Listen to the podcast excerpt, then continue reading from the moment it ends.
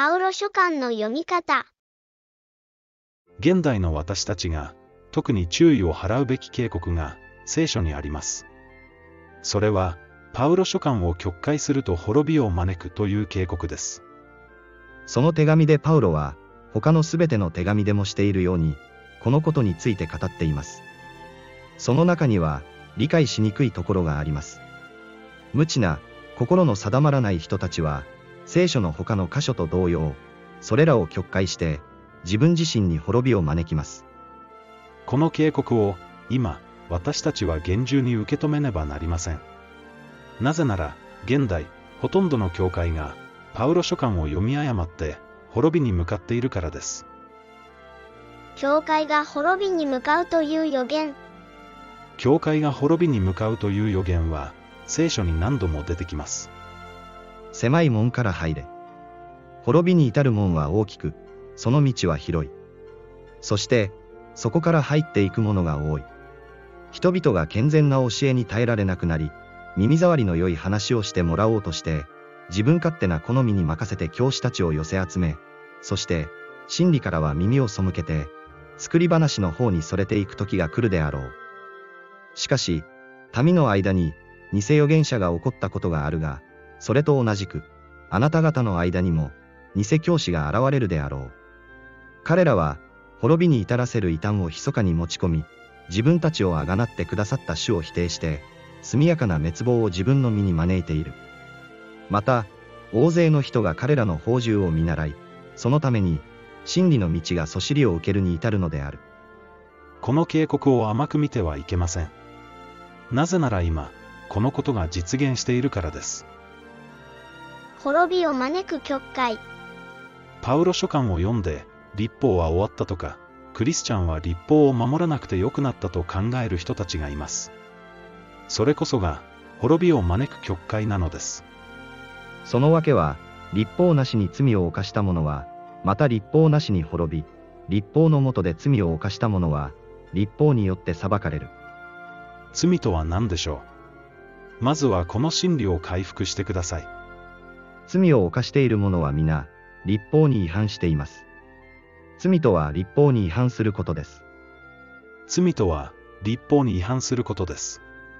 これを続ける人はどうなると書いてあるでしょうかもし私たちが、真理の知識を受けた後にもなお、ことさらに罪を犯し続けるなら、罪のための生贄は、もはやありえない。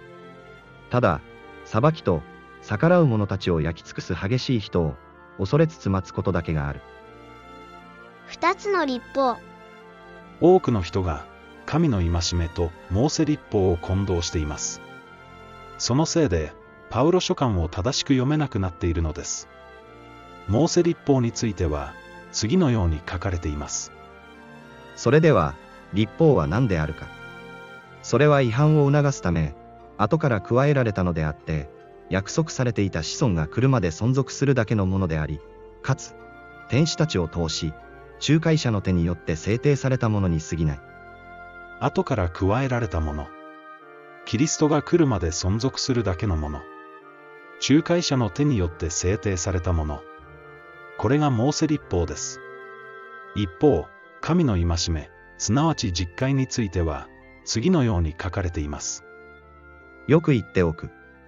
天地が滅び行くまでは、立法の一点一角も廃ることはなく、ことごとく全うされるのである。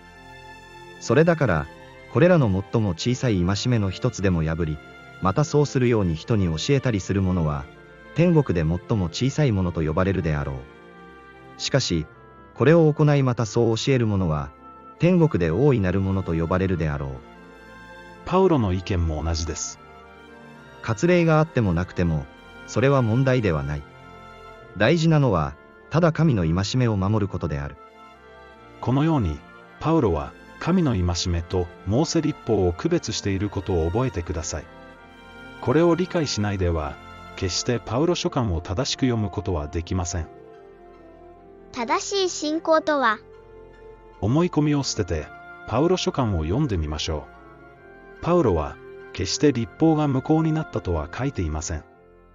すると、信仰のゆえに、私たちは立法を無効にするのであるか。断じてそうではない。かえって、それによって立法を確立するのである。それでは、どうなのか。立法のもとにではなく、恵みのもとにあるからといって、私たちは罪を犯すべきであろうか。断じてそうではない。この通り、立法を無効とする信仰や恵みは、正しいものではありません。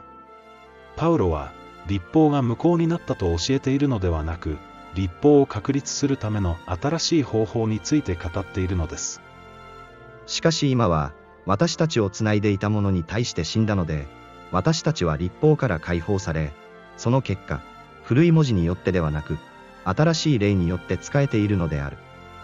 すなわち、立法にそう書いてあるからという使い方ではなく、精霊の導きによって使えることで、立法の要求を満たすと教えているのです。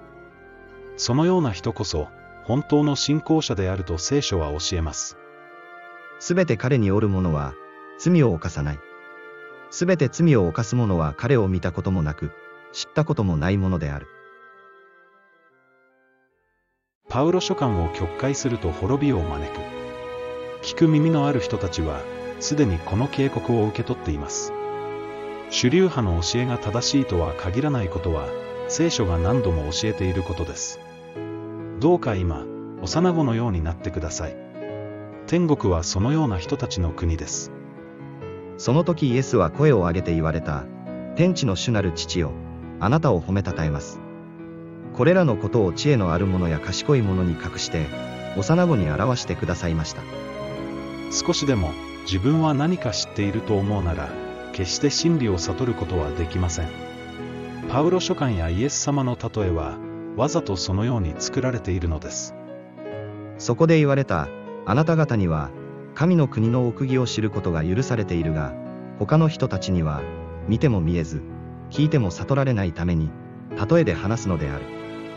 このように、天国の門は、高慢なものから隠され、謙遜な人だけがくぐれるようにできています。私たちに必要なのは、本物のへりくだりです。謙遜にならなければ、自らの救いを捨てることになるでしょう。主流派に属する自分こそ正しい。そのような人々が、かつて救い主を殺してしまったことを思い出してください。今、幼子のようになって、聖書を読み直してみましょう。正しいのは、いつだって聖書だからです。